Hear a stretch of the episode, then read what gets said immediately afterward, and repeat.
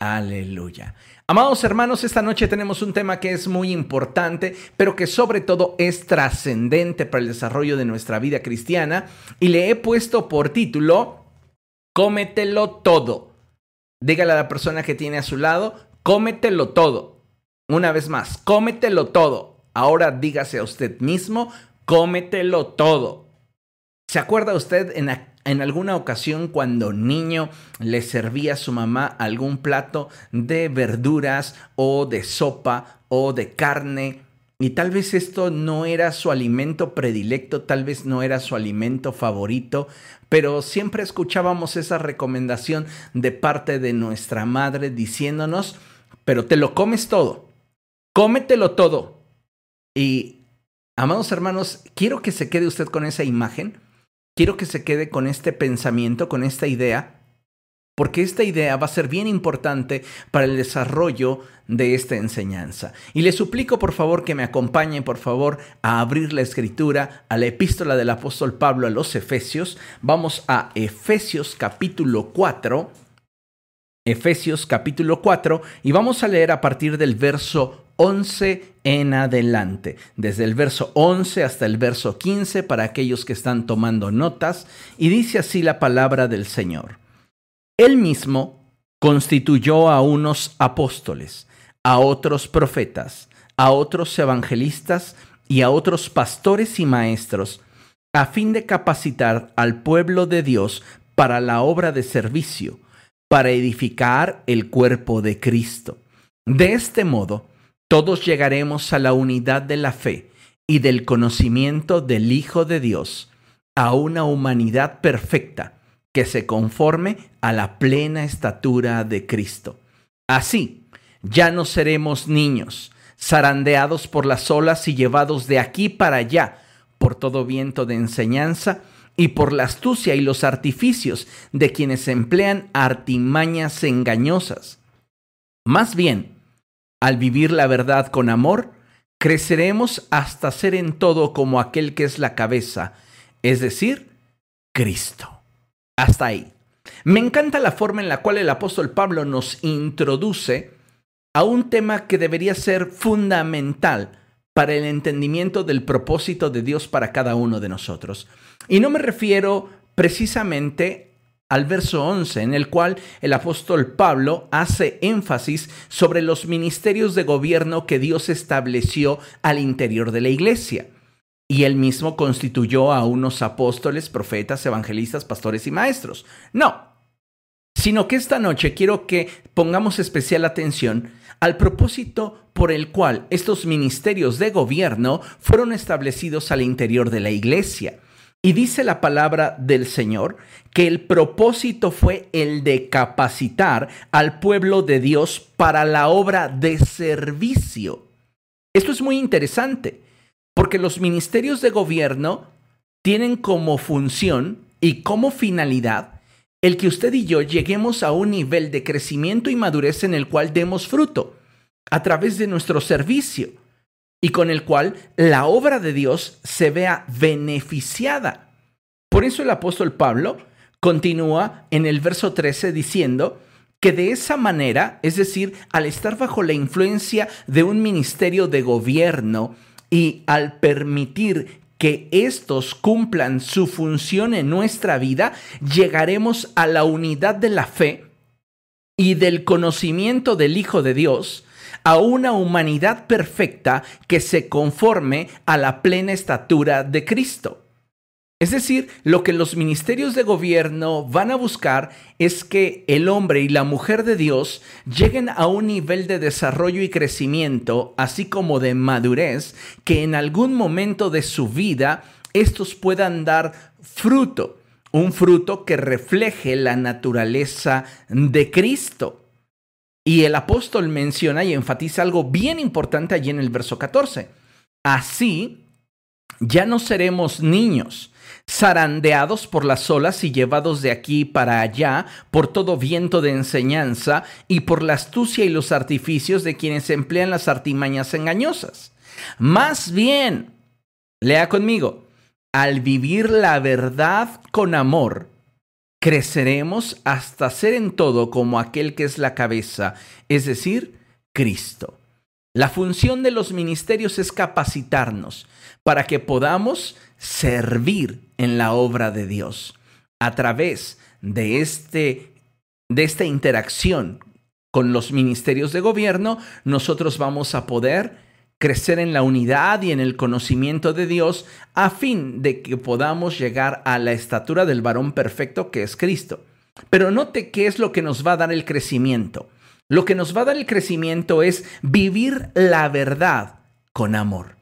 En otras palabras, vivir la palabra de Dios.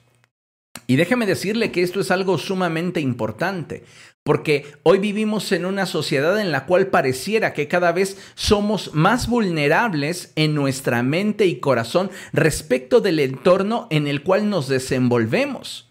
De ahí que sea común escuchar que en muchos sectores se le llame a la presente generación como la generación de cristal.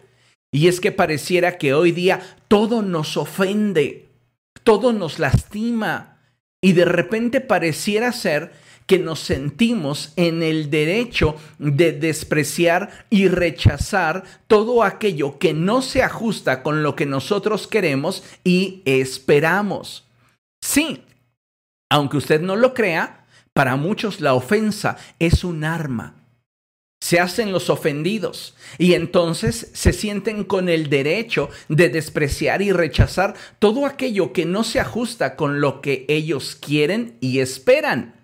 No es extrañar que muchas relaciones, tanto familiares como de pareja e incluso laborales, se encuentren en un punto de quiebre debido a que, como he mencionado, pareciera que sus inconformidades les dan la pauta para sentirse ofendidos. Y de esta forma se sienten con el derecho de desechar o repudiar a quienes les provocan dicha inconformidad, deslindándose así de toda responsabilidad y de esa forma se sienten con la libertad de neutralizar los compromisos que la relación misma implica. Es decir, si usted entra en una relación de pareja, laboral o está en una relación de familia, dicha relación implica compromisos y responsabilidades, así como beneficios y derechos. El problema es que cuando vives al interior de una sociedad frágil y tu forma de pensamiento comienza a ser permeada por dicha sociedad y dichas estructuras de pensamiento, pues de la misma manera que lo vemos en la sociedad, lo veremos en nuestro diario vivir. Entonces, si algo ya no me gusta, si algo no es como yo quiero, pues simple, me hago el ofendido y me siento con la libertad de poder deslindarme de toda responsabilidad. Y de esa manera pienso que neutralizo los compromisos que la relación en la cual estoy involucrado implican. Y sabe, no hay nada que esté más lejano a la verdad que eso. Nosotros como pueblo de Dios necesitamos ser renovados en la actitud de nuestra mente y entender qué es lo que Dios desea de nosotros.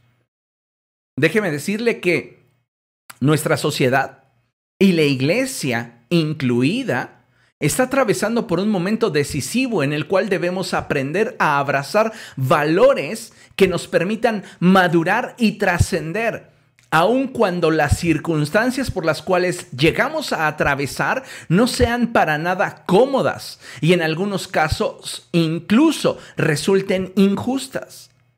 ¿Cómo reacciona usted ante la injusticia? ¿Cómo reacciona usted ante aquellas circunstancias que de repente son incómodas. ¿Se molesta? ¿Se siente ofendido? ¿Cómo es que está reaccionando?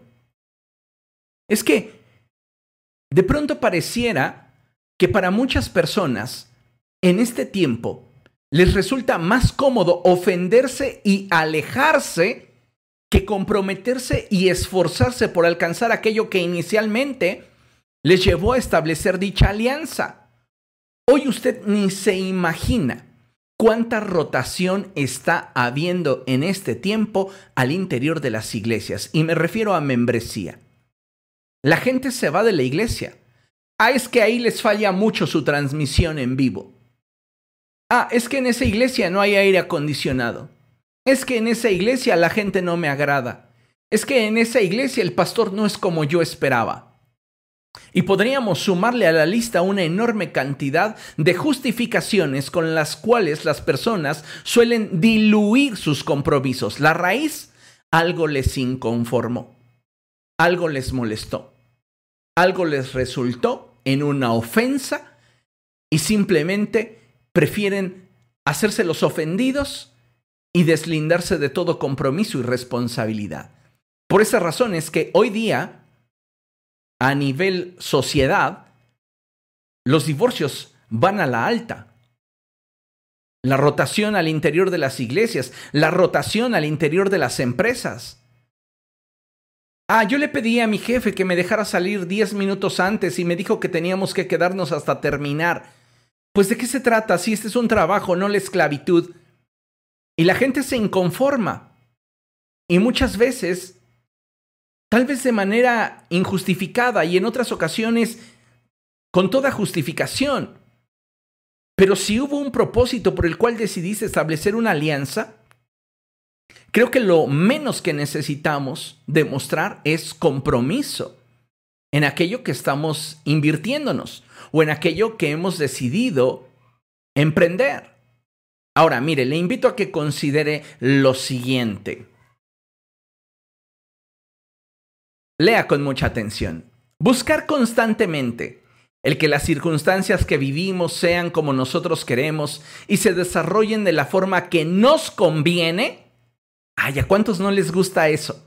Que las cosas sean como yo quiero y que se desarrollen como a mí me conviene. ¿Sabe? Cuando constantemente estamos buscando que las circunstancias que vivimos sean como nosotros queremos y se desarrollen de la forma que nos conviene, nos hacemos vulnerables y débiles para afrontar la adversidad, ya que sin darnos cuenta nos volveremos selectivos, eligiendo aquello que nos brinde seguridad y aquello que desde luego nos convenga, es decir, aquello que queremos.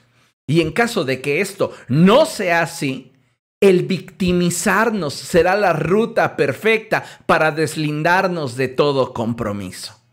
Le dejo la lámina allí un momento para que usted pueda volverla a leer y medite en lo que ahí está escrito. Porque créame, hoy día, más que nunca, la gente se ofende y se victimiza. No porque tenga la razón, sino porque piensa que al hacerlo, la ofensa en sí misma le da el derecho de poder deslindarse de las responsabilidades y los compromisos que adquirió por voluntad propia. Y eso es tremendo, amados hermanos, porque nos da de alguna manera el perfil de la sociedad en la cual estamos viviendo. Y la palabra del Señor es bien clara cuando dice, no se amolden al mundo actual, sino sean renovados en su manera de pensar. Esto que les estoy expresando aquí en la lámina no es la excepción en cuanto a nuestro caminar con Cristo. Escuche esto.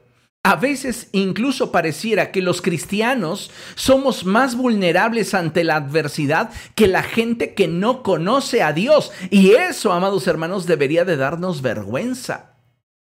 ¿Y sabe por qué pareciera de pronto que la iglesia se vuelve vulnerable ante las circunstancias?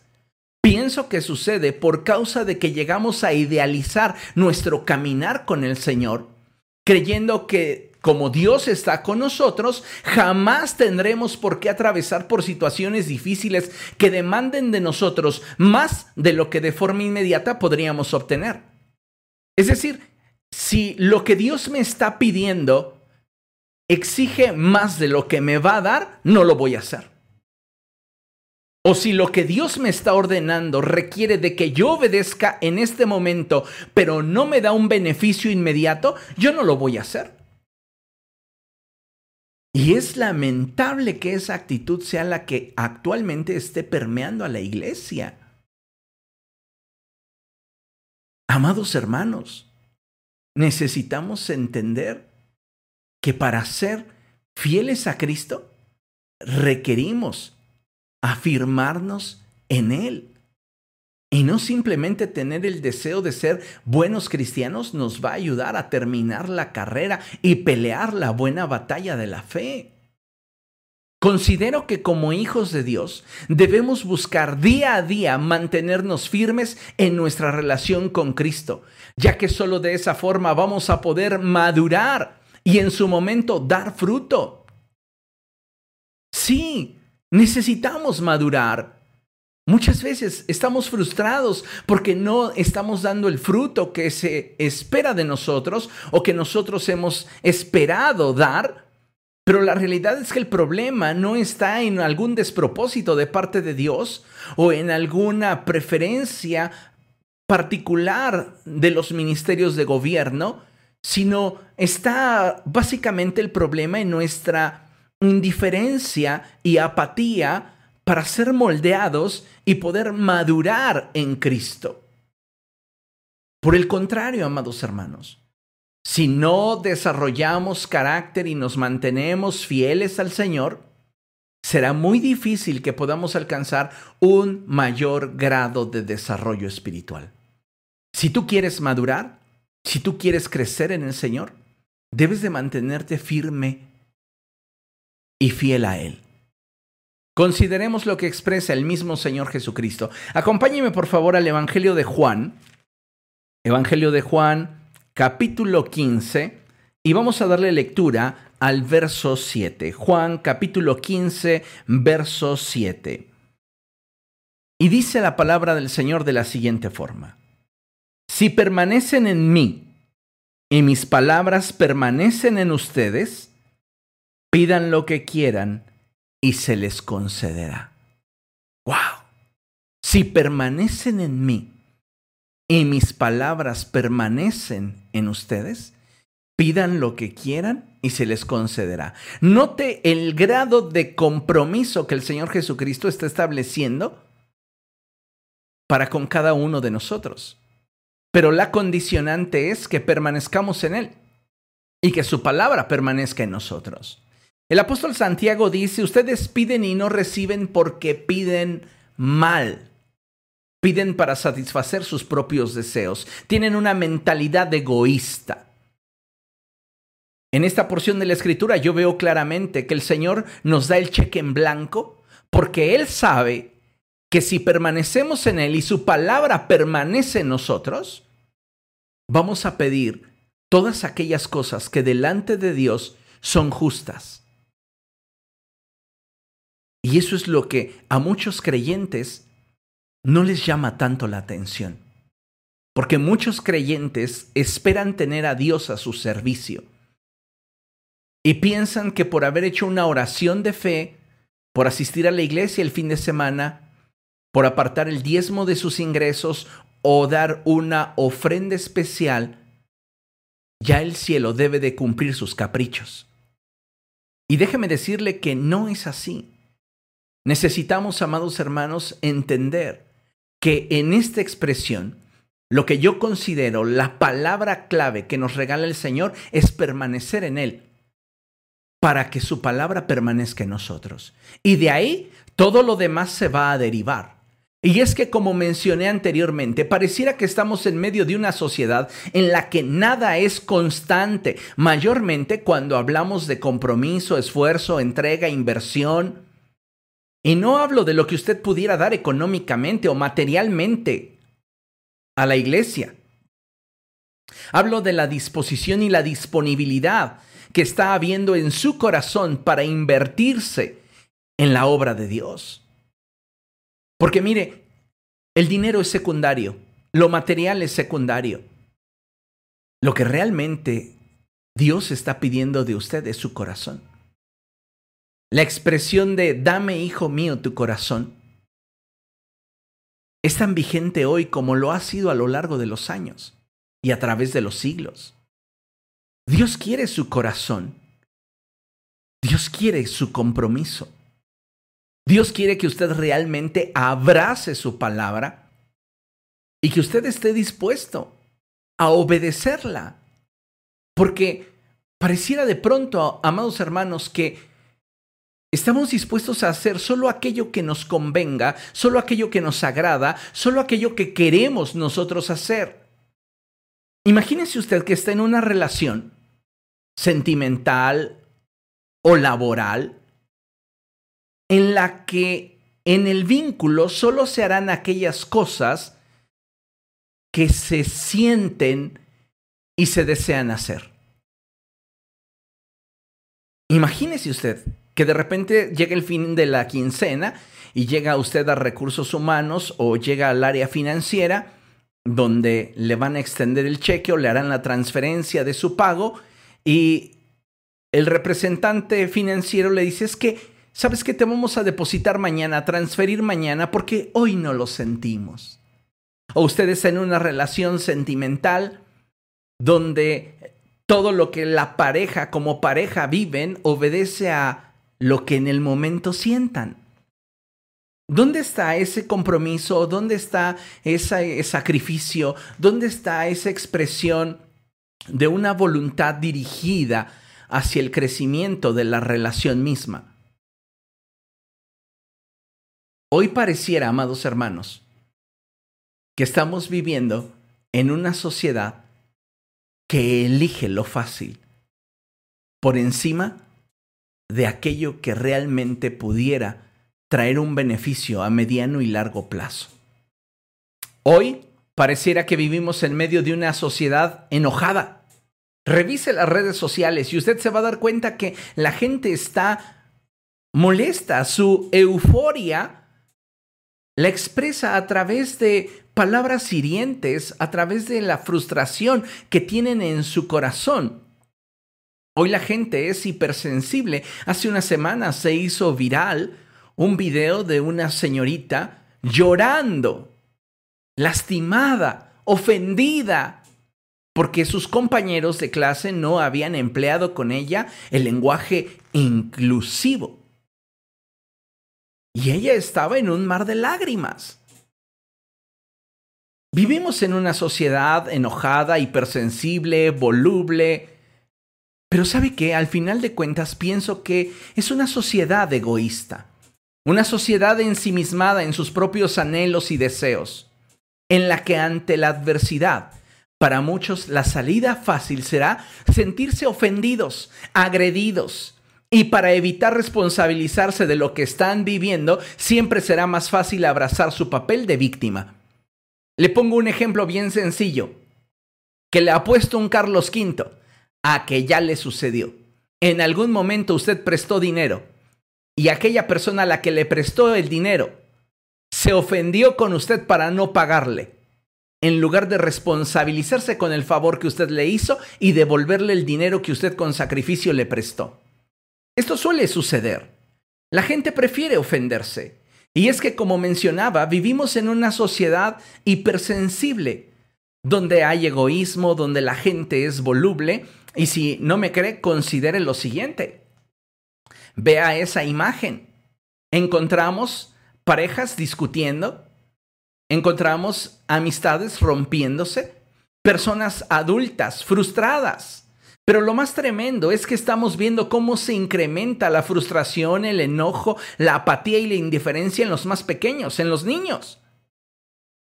Hombres y mujeres por igual. Frustrados, molestos. Hay pleitos, hay discusiones, hay chismes, hay mentiras. Y usted puede ser claramente testigo de eso. ¿Cuántas veces he escuchado a una persona tirarle mala onda a otra de una forma cínica, descarada, donde ni siquiera se reservan su odio como para disimular a través de sus expresiones. Suele suceder. El punto aquí es si a usted le gustan estas imágenes. ¿Cree que en estas imágenes podría verse usted en algún momento reflejado? ¿Su familia? ¿Sus dinámicas? Amados hermanos, si nos damos cuenta, hoy son muchas las personas que tienen grandes inestabilidades en su vida psicológica, emocional y espiritual. Lamentablemente, pareciera que la gente solo puede experimentar con el gozo y la paz cuando su vida se desarrolla según sus propios deseos. Hoy me siento muy bien porque todo ha salido tal y como lo esperaba. ¿Y si no fuera así, te sentirías miserable? Cuando nos volvemos selectivos, escuche bien esto, cuando nos volvemos selectivos y optamos por lo cómodo, por solo aquello que nos hace sentir bien y en lo cual recibimos en lugar de dar, limitamos nuestra capacidad de crecimiento. Y esto es algo, amados hermanos, que Dios no desea que nos acontezca. Su palabra nos insta constantemente a ser fieles a Él, aun cuando tengamos que atravesar por pruebas. Esta forma de pensamiento era la que permeaba la iglesia del siglo primero. Y por esa causa los creyentes de ese tiempo podían enfrentar las crisis, los problemas, la escasez, la enfermedad. Escucha bien esto, sin que éstas afectaran en lo más mínimo su fe y su relación con Dios.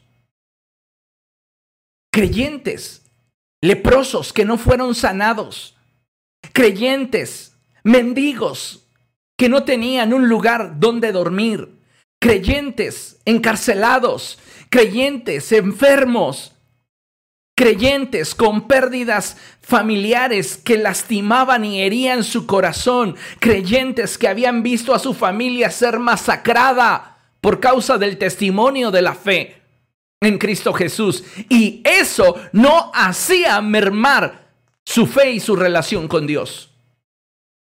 Los creyentes de la iglesia del siglo I sabían lo que era tener una relación con Cristo y el compromiso que esa relación demandaba.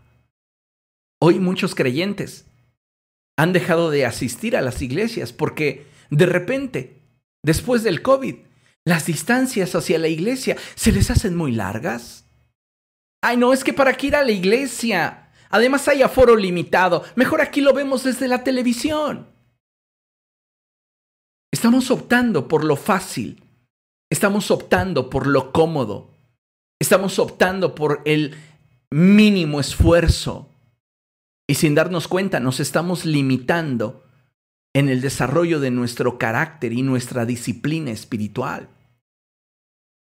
Imagínese usted, amados hermanos, ya no vayamos al siglo primero, a nuestros hermanos en Chiapas, que han tenido que resistir machetazos, persecuciones, sus casas incendiadas, sus hijas violadas por causa del testimonio en Cristo Jesús. Y la fe de esos hombres y mujeres no mengua. No son frágiles como muchos hoy día en la sociedad y al interior de la iglesia. Ay, es que el, pastor ahora nos dijo que sería bueno pintar el auditorio. Pues, ¿qué se cree? ¿Cree que somos millonarios? No, yo ya no voy a ir a esa iglesia. Se la pasan pidiendo dinero constantemente. Ay, sí, es verdad. Oiga, ¿y usted cuánto ha dado? No, yo nunca doy, pero por eso me voy. ¿Se da cuenta? A veces caemos en ese absurdo donde la salida fácil es ofendernos. Y nos ofendemos y ya, ya, ya, ya no quiero participar, ya no quiero estar. Imagínese usted que encontrara a una persona, un hombre o una mujer para formar una familia, para tener una relación, y que a la primera de exigencias respecto de las responsabilidades y compromisos que están implícitos en la relación, esa persona dijera, ¿sabes qué? Mejor ya no. Es que nunca pensé que eh, el darte gasto sería cada semana y que pagar el gas y el agua fuera cada mes. Yo cuando estaba en casa de mis papás, pues ahí nunca faltaba nada y realmente llegué a creer que todo llegaba mágicamente como del cielo. Parece absurdo, pero la gente hoy está tomando las salidas fáciles. Su compromiso para con las cosas de Dios, para con Dios mismo, para con su palabra está menguando a causa de la fragilidad que hay en su manera de pensar. La iglesia del siglo I no se espantaba cuando escuchaban que a los cristianos los usaban como antorchas en las calles de Roma. No menguaba su fe. Y para prueba de esto, vamos a meditar en lo que el apóstol Pablo escribe y vean cómo el apóstol Pablo anima a los creyentes. Acompáñenme por favor a Hechos capítulo 14. Libro de Hechos capítulo 14. Y vamos a leer el verso 22. Con el verso 22 es suficiente. Hechos capítulo 14, verso 22. Y dice así, fortaleciendo a los discípulos y animándolos a perseverar en la fe, diciéndoles, es necesario pasar por muchas dificultades para entrar en el reino de Dios.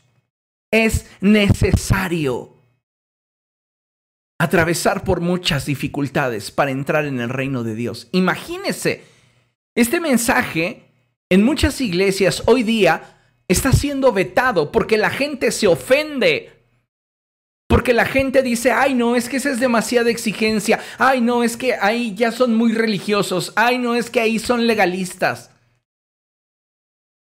¿Por qué no aceptas mejor que no tienes un nivel de compromiso y de relación con Cristo tal que te permita sacrificarte a ti mismo por Él?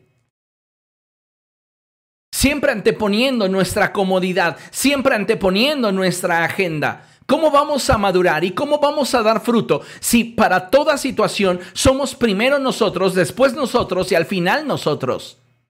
Y si algo no nos gusta, si algo no nos agrada, entonces saben que ya no cuenten conmigo.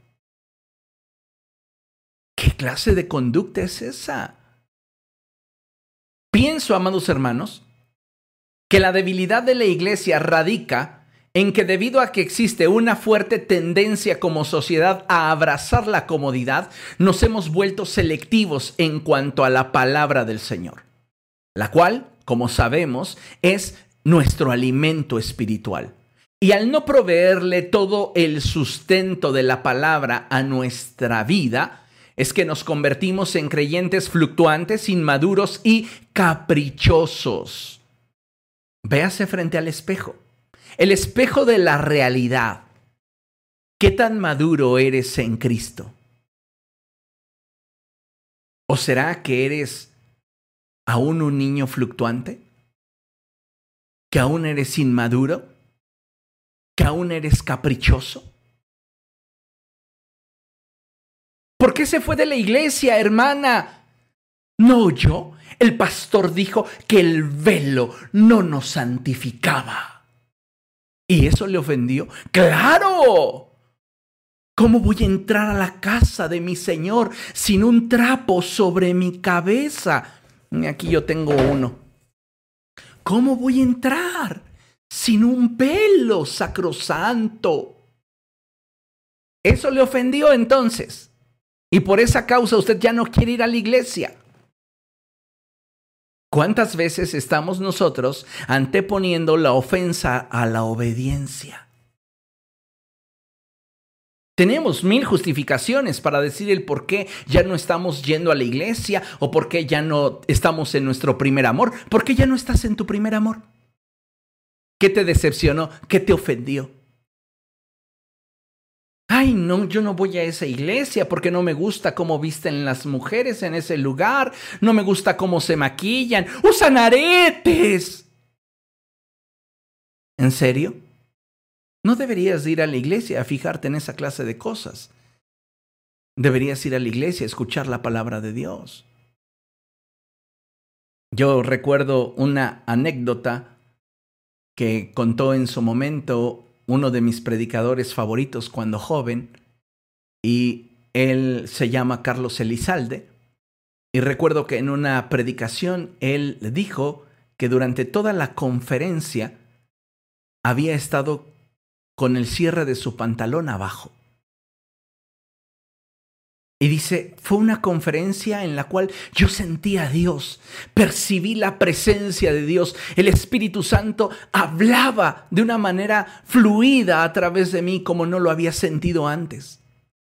Cuando terminó el sermón, una hermana se acercó a mí y me dijo, Pastor, ¿cómo es posible que durante toda la predicación usted haya estado con el cierre de su pantalón abajo? Y él riéndose le dijo, entonces no escuchó nada de lo que el Espíritu Santo le habló por estar fijándose en el cierre de mi pantalón. Eso le ofendió, la mujer se fue y no volvió. Aquí no hay amor. Y, amados hermanos, somos frágiles. ¿Por qué? Porque no hemos tomado la decisión de comprometernos realmente con Cristo. Todos los que son casados saben que en algún momento la relación va a experimentar turbulencias. Y los que llevan relaciones de noviazgo de más de dos semanas en algún momento ya lo experimentaron o lo van a experimentar. Si realmente amas a la persona, no dices, sale, cuídate, bye. Si realmente amas a la persona, buscas la forma de poder crecer, avanzar, llevar hacia un buen puerto la relación. Si te conviene ese trabajo, si estás en un puesto donde sabes que eres privilegiado y de momento estás experimentando situaciones injustas a causa del jefe, a causa del departamento, a causa de la dependencia, no vas a llevar tu renuncia a recursos humanos porque sabes que eres privilegiado al estar en ese lugar, porque sabes que el estar en esa posición te beneficia, aunque de momento estés atravesando por una situación difícil. Pero ¿por qué no lo vemos desde la misma perspectiva cuando se trata de Dios?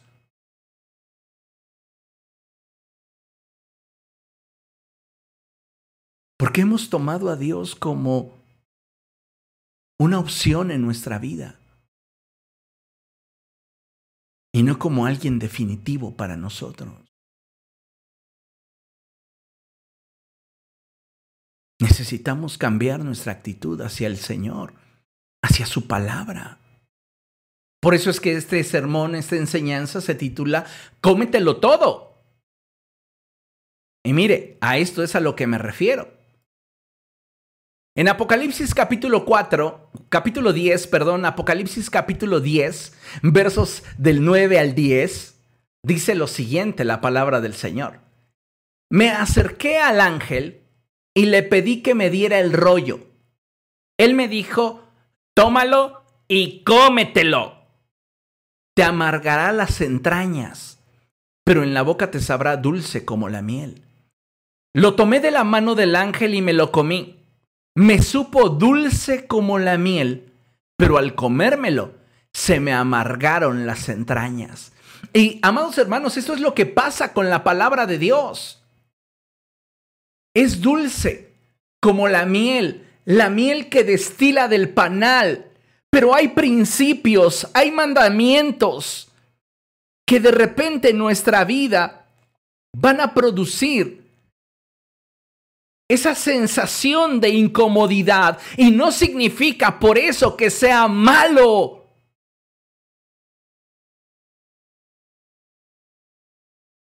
En la semana recibí un mensaje de una congregante de portadores de bendición aeropuerto que después de recibir la predicación que les envié, me contestó y me dijo, pastor, creo que si esta palabra me incomoda, es para mí. Y a veces, en lugar de comernos todo el rollo, en vez de comernos toda la palabra, incluyendo aquello que nos habrá de incomodar, somos selectivos. Y queremos solamente probar Juan 3:16 disfrutar de Romanos 5.8.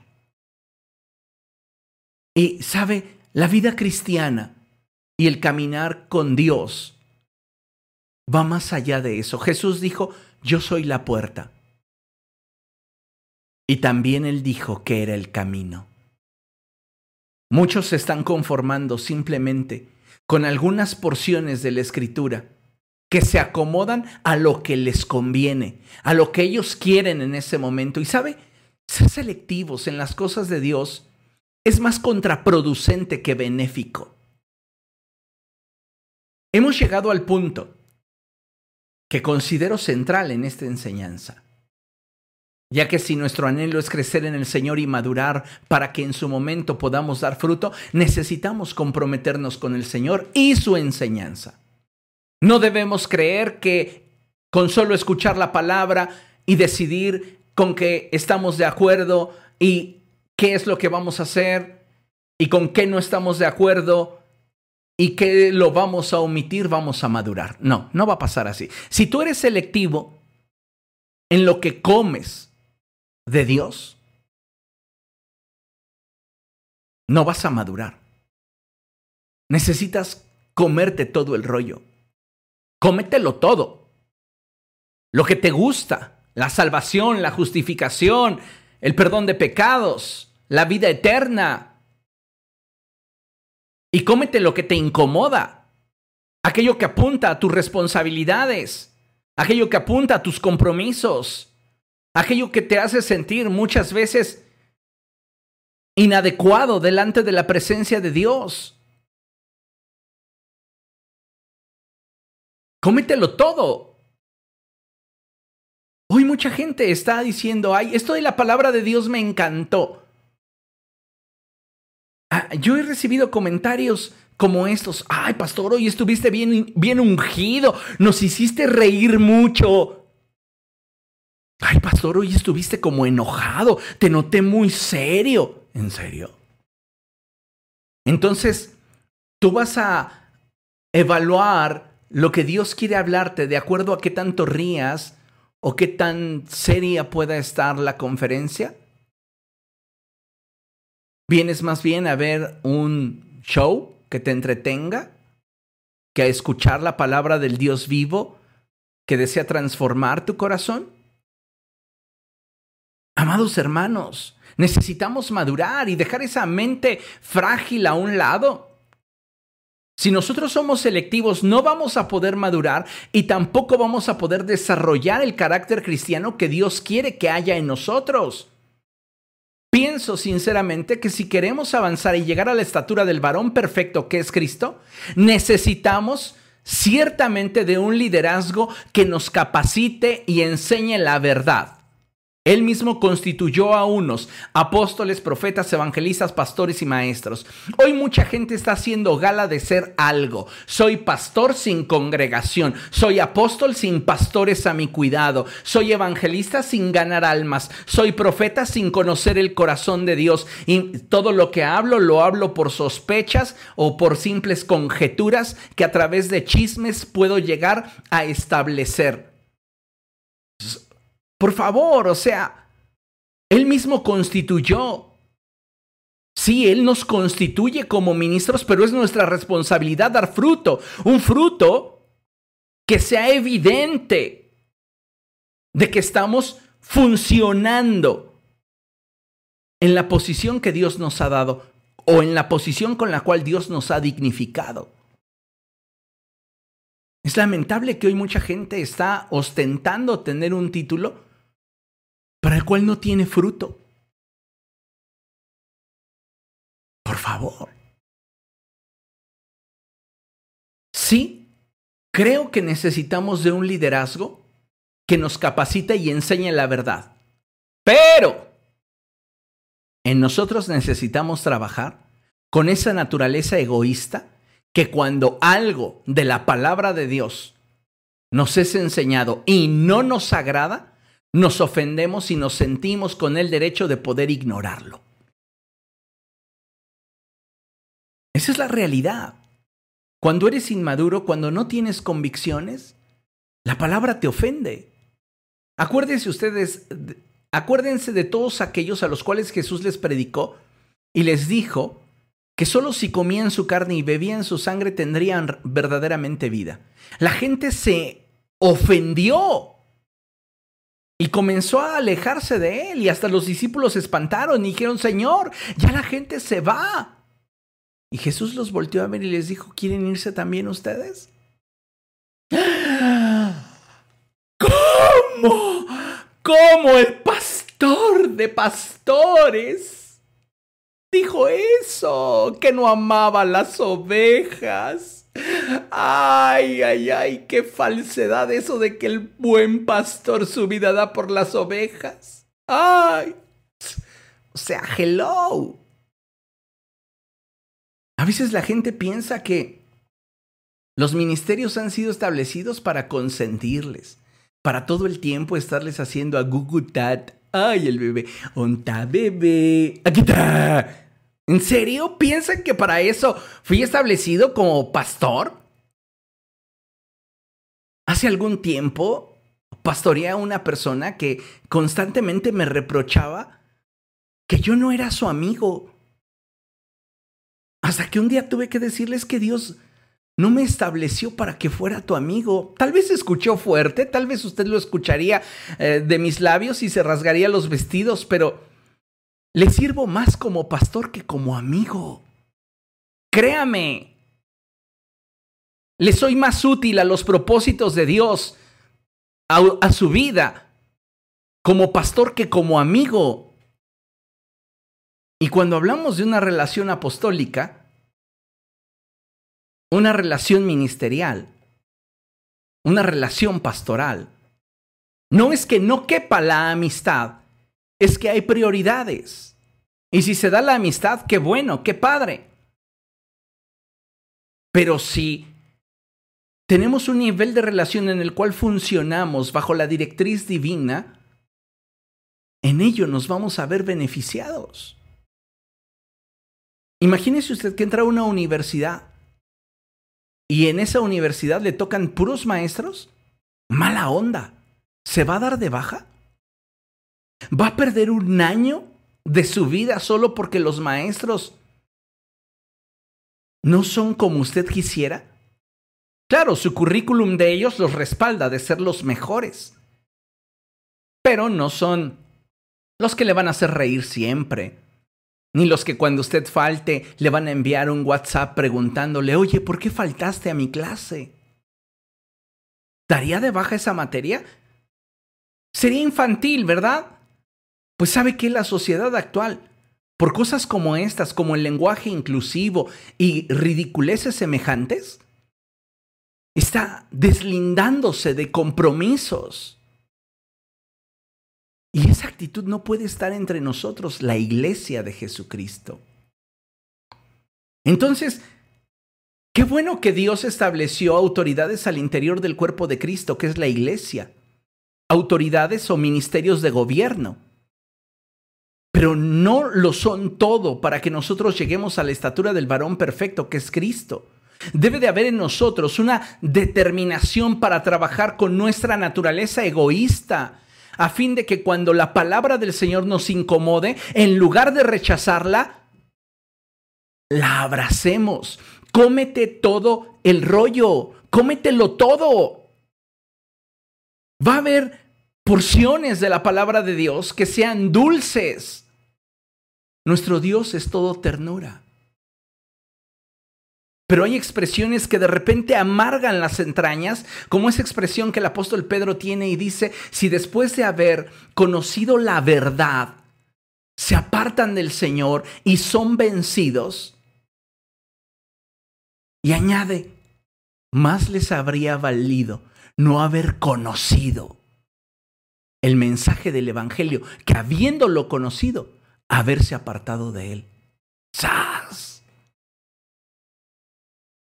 Nos sentimos ofendidos cuando la palabra nos sacude, cuando la palabra nos da una radiografía de nuestro estado espiritual.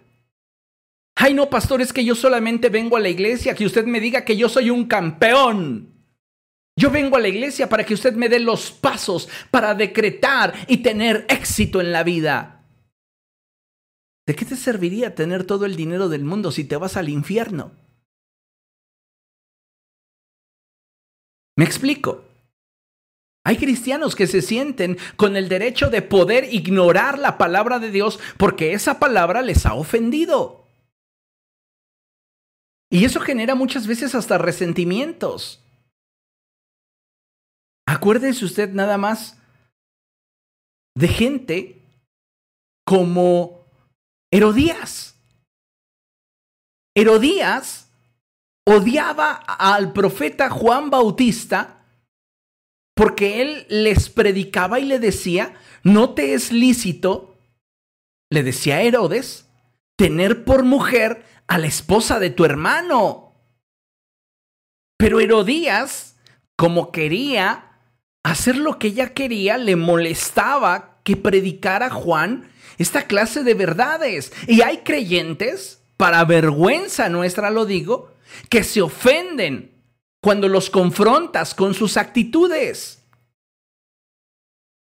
Son prontos para tomar la piedra, pero hipócritas para reconocer que ellos han fallado de peores maneras. Yo no vengo en esta noche a decir quién ha pecado más y quién ha pecado menos. Vengo esta noche a decirte, cambia tu actitud y comprométete con el Señor y su palabra. Abraza toda su palabra.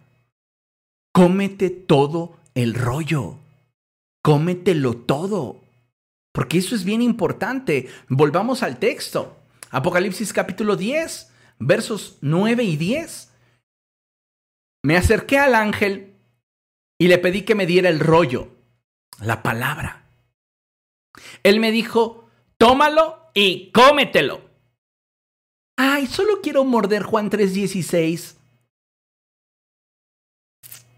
¿Se imagina?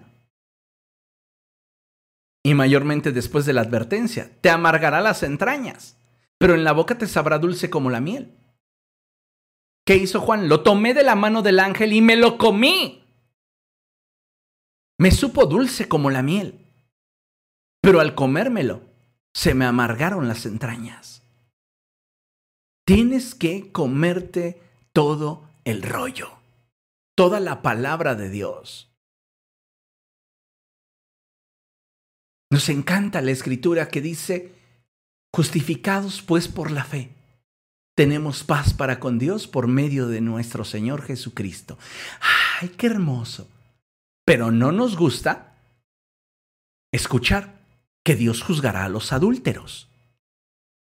Ay, no, eso no. Claro que sí. Y tenemos que tener esto en cuenta. Porque cuando hablamos del consejo de Dios, hablamos de toda la palabra del Señor. Y la escritura misma dice que toda la palabra de Dios es inspirada. Toda la escritura es inspirada por Dios y útil para enseñar, para corregir, para exhortar. La palabra de Dios. Cómetelo todo. Cómete todo el rollo. Es importante si realmente queremos madurar y crecer en el Señor. Amada iglesia, necesitamos volvernos a Dios y mostrar un verdadero compromiso con Él y su palabra. Considero que es válido el hecho de que hayan cosas en las cuales usted no esté de acuerdo con mi forma de pensar o con mi forma de ser, pero entendamos que estamos hablando de la palabra de Dios y no de mí. Yo no soy el problema. El problema real está en su corazón. El problema de raíz está en que usted no quiere obedecer y se justifica en mi persona, en mis formas, en mis fallas, para de esa manera deslindarse del compromiso que tiene usted para con Dios. Hace años escuché a un congregante decir, no mío, congregante de otro pastor, y él decía, yo no diezmo, porque el pastor no es digno de recibir el diezmo que yo dé a la iglesia. Ey, ey, ey, a ver, espérate. Entonces se lo estás dando al pastor. Es para el pastor. Sea, entonces no le llames diezmo. Dale, llámale dádiva, propina. Pastor, tenga una propina por todo el mes que me estuvo alimentando espiritualmente. Entonces, si él no es digno de recibir tu diezmo con honestidad e integridad, es decir, lo que es, pues entonces dale una propina o no le des nada. Pero si se lo estás ofreciendo a Dios, pues ¿qué te importa lo demás? ¿A quién se lo das? Ay, no, pero es que quien se va a ver beneficiado de ese diezmo es esa persona que no me gusta como es. ¿Hipócrita? ¿Envidioso? ¿Se acuerda usted de esa parábola en la cual el Señor nos cuenta que un hombre fue a convocar jornaleros para que trabajaran en su campo y fue bien temprano y les dijo, ve a trabajar en mi campo y te voy a dar el, el jornal de un día. Y los trabajadores dijeron, va, perfecto. Fue después, entrada la mañana, por más y les dijo, ¿qué hacen aquí? Vayan a trabajar a mi campo y yo les voy a pagar lo que es justo.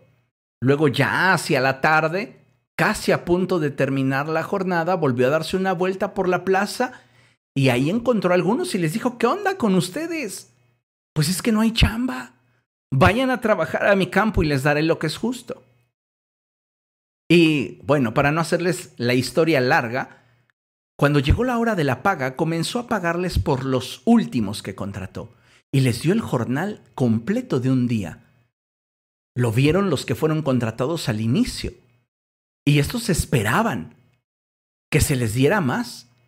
Y cuando llegó la paga se les dio el jornal de un día. Estos comenzaron a molestarse, a molestarse y a decir, ¿por qué nos tratan así?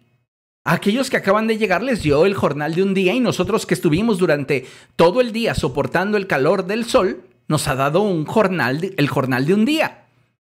Y el dueño del campo les dijo, amigo, yo no estoy cometiendo contigo ninguna injusticia. Te dije que te iba a pagar el jornal de un día y tú aceptaste. ¿O es acaso que te da envidia el que yo sea generoso con aquellos que llegaron al final? Aunque no lo creamos aún dentro de la iglesia, hay muchas personas que son egoístas, ególatras, y quieren que todo el mundo gire en torno a ellos. Y si las cosas no son como ellos quieren o como desean, se ofenden y se deslindan de todo compromiso. Y cuando la palabra de Dios les ofende, actúan de la misma manera. Yo no tengo por qué obedecer y se justifican en aquello que les ofendió. Yo no tengo por qué diezmar, yo no tengo por qué participar, yo no tengo por qué hacer.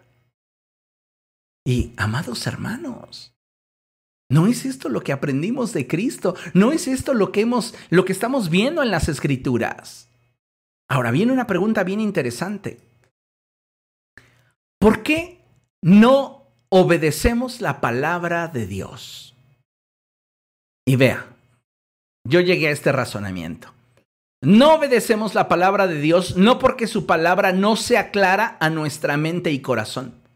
Tampoco porque no entendamos qué es lo que Dios nos promete al obedecerle. Simplemente creo que muchos de nosotros no obedecemos la palabra de Dios porque a nuestro parecer lo que nos ofrece es menor a lo que en el momento disfrutamos. Y como lo que Dios nos pide sentimos que no nos conviene, preferimos ofendernos y rechazar el mandamiento, deslindándonos de toda responsabilidad impuesta por la relación. Toda relación en la que te involucres traerá consigo responsabilidades y obligaciones, así como beneficios. Y si tú solo quieres obedecer a Dios cuando te nazca, realmente tú estás más fuera de la relación que dentro aunque nos duela.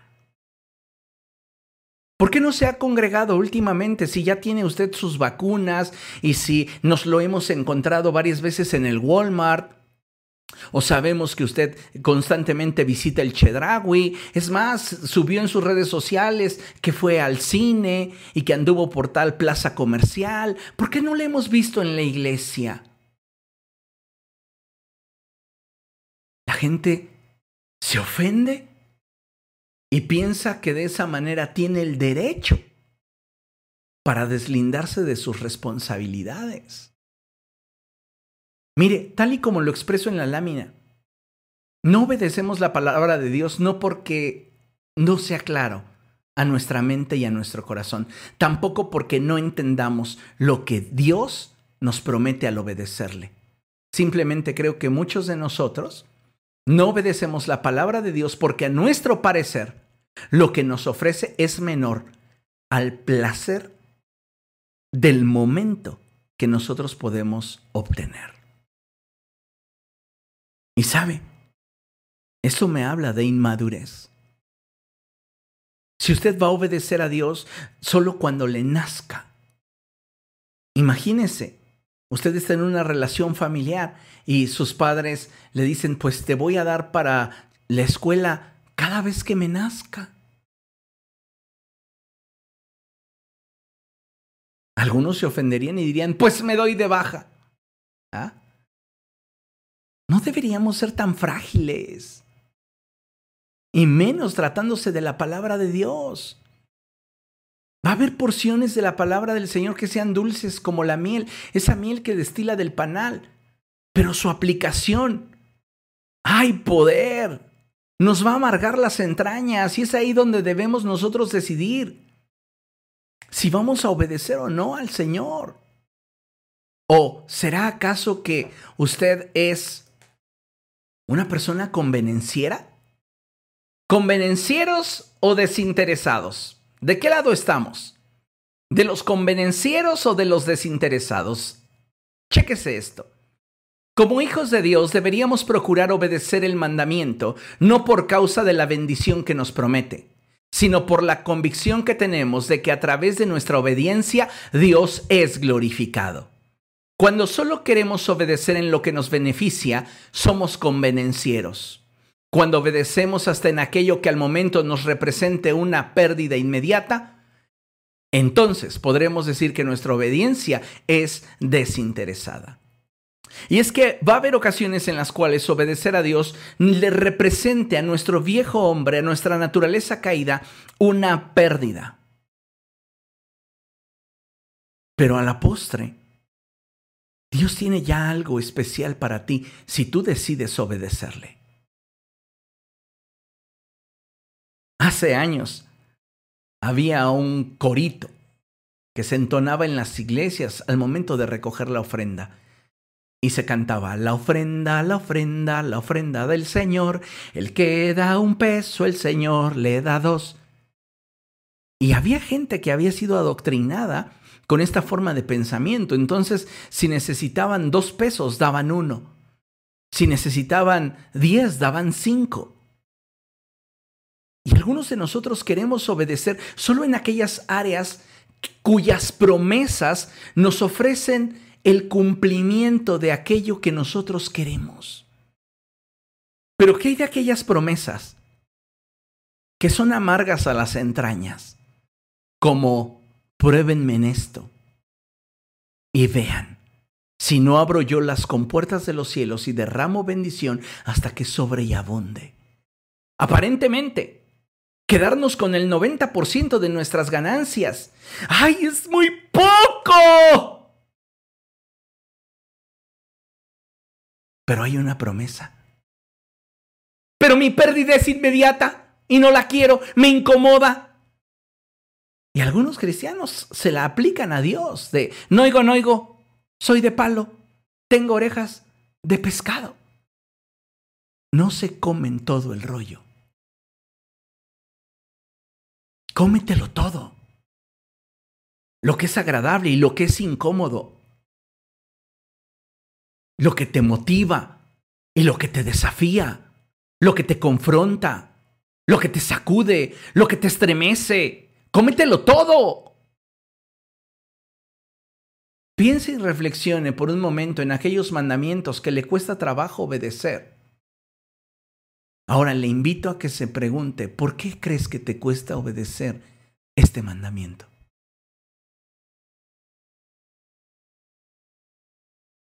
Intente ir más allá de la respuesta inmediata que venga a su mente. Y le aseguro que en algún nivel del cuestionamiento se dará cuenta que la razón es la palabra, es que la palabra le resulta ofensiva. Pues es que no estoy de acuerdo con eso. ¿Por qué, ¿Por qué tengo que hacer esto con mis ingresos? ¿Por qué tengo que buscar el beneficio de los demás y no solo el mío? ¿Por qué tengo que tolerar a la gente que me exaspera? ¿Por qué? ¿Me explico? Queremos solo las partes de la palabra de Dios que nos gustan, pero no hemos estado dispuestos a comernos todo el rollo. Y si usted quiere madurar, si usted quiere un día dar fruto para la gloria de Dios, usted necesita alimentarse bien. Cuando yo era adolescente, tenía malos hábitos alimenticios. Me encantaba la carne, todavía me encanta, pero ya trato de tener una alimentación más variada. Todavía no le entro a cosas extrañas como el brócoli y situaciones así raras. Me acuerdo que una ocasión platicando con el apóstol Ofir, él decía que él no comía pancita porque ese, ese era un, un guisado demoníaco o algo así. A mí me daba mucha risa porque a mí me gusta mucho. Pero bueno, volviendo a mis tiempos de adolescente, déjeme decirle que yo tenía malos hábitos alimenticios y eh, las verduras eran cero en mi vida y la carne era todo. Y en una sentada, le hablo de cuando tendría yo 16, 17 años, en una sentada yo podía comerme un kilo, un kilo y cuarto de carne yo solo. En una sentada. ¿Y sabe qué fue lo que me produjo esto? Tener problemas de ácido úrico. Ya se corrigieron, gracias a Dios. Tuve que cambiar hábitos. Pero algunos de nosotros estamos teniendo esa misma actitud de querer solo aquello que nos gusta, que al presente nos otorga un beneficio instantáneo y que es como nosotros queremos. Y hay partes de la escritura, amados hermanos, que tal vez te parezcan incómodas, pero cuya finalidad al obedecerlas será formar carácter en tu vida. Estabilidad, madurez, fruto. ¿De qué nos serviría o de qué le sirvió a mucha gente haber tenido al mejor predicador de los predicadores frente a ellos, y me refiero al Señor Jesucristo, si no aceptaban su palabra? ¿Sin creerle a ese amigo de pecadores? ¿De prostitutas? De, no de republicanos, no, ¿verdad? Esos son partidos del extranjero. De publicanos. y andaba yo metiendo la pata diciendo que los republicanos también, pero no. Así se las gastaban con Jesús. No oímos su mensaje porque no sabemos ni siquiera de dónde salió. Con Juan el Bautista hicieron lo mismo. ¿Con qué autoridad haces esto? Le dijeron a Jesús y Jesús les dijo, yo les voy a responder con qué autoridad hago esto si ustedes me responden esta pregunta. Juan el Bautista, ¿fue enviado por Dios o los hombres? Y ellos se reunieron en un team back. Y cuchicheándose dijeron, si decimos que de Dios Él nos va a decir, ¿y por qué no le obedecieron? Y si le decimos que de los hombres, pues nos van a apedrear porque todos lo consideran profeta. Convenencieros. Se levantan y el portavoz dice, mm, mm, mm, eh, eh, no sabemos con qué, eh, no sabemos responder a tu pregunta. Y Jesús les dice, pues yo tampoco le respondo con qué autoridad hago esto. No tienen compromiso para exponerse, no esperen compromiso de mi parte. Jesús dijo eso. ¡Ay! Ya ve, usted no ha leído la palabra, necesita leer la palabra. Cómetelo todo, todo el rollo. Para que entendamos que necesitamos a Cristo. Necesitamos su palabra. incluso aquellas porciones de la escritura que nos resultan incómodas, que son difíciles de asimilar. Amén. Concluimos con esto. En Filipenses capítulo 4, verso 1, la palabra de Dios dice así. Por lo tanto, queridos hermanos míos, a quienes amo y extraño mucho, ustedes que son mi alegría y mi corona, lea conmigo, manténganse así, firmes en el Señor. Manténganse así, firmes en el Señor. ¿Por qué este grupo de creyentes llegó a ser para Pablo su alegría y su corona? Porque fueron creyentes que aprovecharon el tener una vida apostólica sobre sus vidas y fueron sensibles para escuchar la palabra de Dios a través de los labios de Pablo y ponerla por obra. Sin importar que él en su pasado fue Saulo, simplemente atendiendo al consejo de Dios y comiendo toda esa palabra. ¿Cuál fue el resultado? Maduraron y dieron fruto. Por eso Pablo se enorgullece a decir, ustedes son mi alegría y mi corona. Manténganse así, firmes en el Señor. Los cristianos frágiles, esos que se ofenden y dicen ya no quiero nada, yo me voy de aquí,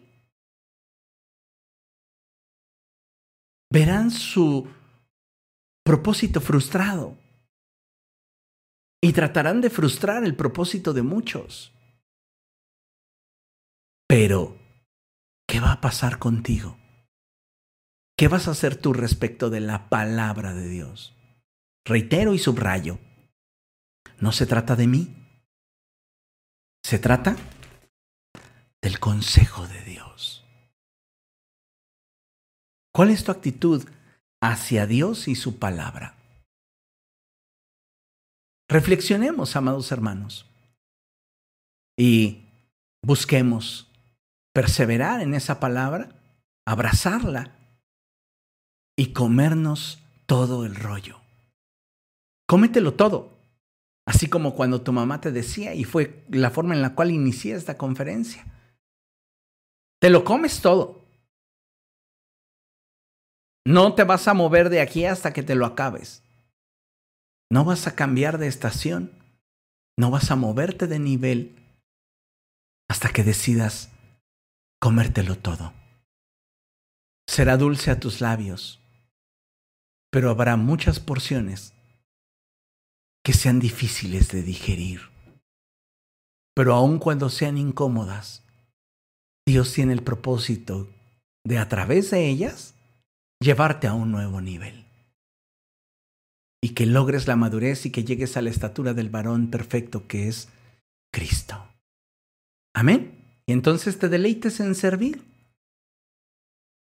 y disfrutes de todo aquello que Dios dispuso para ti en Cristo. Amén.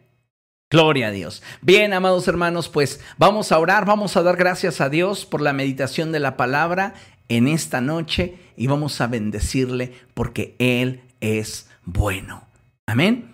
Padre, en el nombre de Jesús nos presentamos delante de ti, Señor, y te damos gracias por la oportunidad que nos has dado de poder estar expuestos a tu palabra. Te ruego, precioso Dios, en el nombre de Jesús, que cada uno de nosotros sea sensible a tu voz y que cada día podamos ir dejando de lado esa fragilidad que nos hace victimizarnos ante las circunstancias, dándonos o haciéndonos creer que tenemos el derecho para al victimizarnos u ofendernos, deslindarnos de responsabilidades y compromisos propios de la relación que hemos adquirido. Ayúdanos, Señor, a madurar. Ayúdanos, Señor, a avanzar en aquello que es tu voluntad y mantenernos así, firmes en ti.